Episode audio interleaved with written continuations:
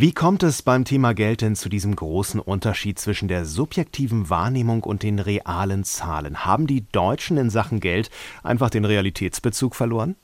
Ich würde mal sagen ja und nein. Also bei den Zahlen der Banker muss man ja insofern vorsichtig sein, als die nichts darüber aussagen, wie also dieses nominale Geldvermögen denn auch de facto unter den Leuten verteilt ist. Denn der Umstand ja, dass der Zuwachs vor allem auf höhere Zinsen und auf Aktiengewinne zurückzuführen ist, der lässt ja schon darauf schließen, dass die Nutznießer dieser Entwicklung allen voran erstmal diejenigen sind, die ohnehin schon viel Geld haben und dass eben der Vermögenszuwachs lediglich bei denen landet, die über sowas wie eigenes Kapital verfügen.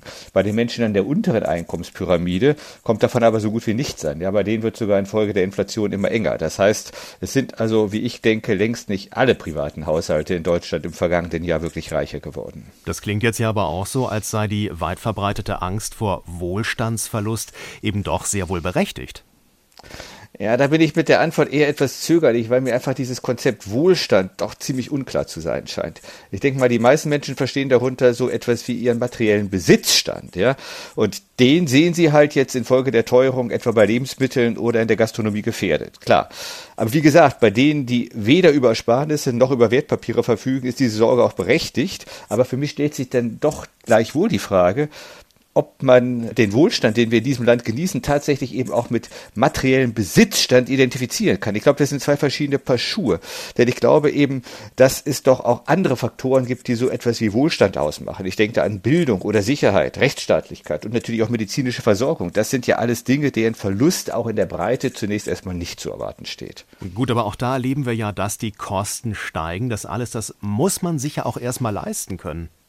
Ja, klar, aber was das angeht, stehen wir in Deutschland jetzt mal doch im internationalen Vergleich immer noch ziemlich gut da. Und ich denke, das sollte man sich dann auch gelegentlich zu Bewusstsein bringen, bevor man jetzt auch wieder in diesen allgemeinen Klagegesang einstimmt. Ja, wir müssen auch sehen, wir haben immerhin eine Regierung, die jetzt auch das Bürgergeld erhöht hat, um die Inflation auszugleichen. Aber klar, das heißt natürlich alles nicht, dass es nicht doch auch noch eine ganze Menge zu tun gäbe. Und das heißt für mich vor allen Dingen erstmal, dass eben die Vermögenswerte in der Gesellschaft tatsächlich besser verteilt werden müssten.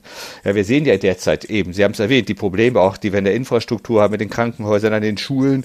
Ja, und auch diese tragenden Säulen unseres, dieses wirklichen Wohlstandes unserer Gesellschaft, die sind natürlich langfristig schon auch gefährdet. Und ich glaube eben, dass wir an diesem Punkt wirklich auch die Vermögenden noch viel stärker in die Pflicht nehmen müssen. Na, das klingt jetzt erstmal nach dem oft formulierten Umverteilen. Nehmt es den Reichen, gebt es den Armen. Das ist ja das, was man aus bestimmten politischen Ecken immer wieder als Patentlösung hört, ist allerdings wohl kaum bis zum Ende gedacht. Denn wenn jeder Besserverdiente sich irgendwann fragt, ob sich Leistung überhaupt noch lohnt, was soll man dann machen? Was schlagen Sie da vor? Also es geht halt wirklich darum, hier natürlich auch maßvoll vorzugehen. Aber mir scheint es zunächst mal jetzt aus der Sicht des Philosophen wichtig zu sein, dass wir wirklich diese beiden Konzepte voneinander trennen. Nämlich einerseits Besitzstand und andererseits Wohlstand. Und ich glaube, wir müssen tatsächlich schauen, dass der materielle Besitzstand alleine nicht dasjenige ist, was den Wohlstand einer Gesellschaft aufrechterhalten kann. Das setzt dann aber natürlich auch voraus, dass die Vermögenden begreifen, dass eben dieser wirkliche Wohlstand, von dem ich rede, eben doch auch mehr ist, ja, dass es dafür dringend erforderlich ist, dass wir eben diesen sozialen Frieden, den wir in Deutschland noch anders als in vielen anderen Ländern haben, dass wir den bewahren können, ja. Dazu gehört auch eine gesunde Umwelt und dazu gehört natürlich, dass man einfach auch nachts ruhig schlafen kann, ja. Philosophen, die haben das immer gewusst bewusst. Aristoteles hat mal gesagt, reich ist, wer genau das hat, was er für ein gutes Leben braucht. Nicht mehr, aber auch nicht weniger.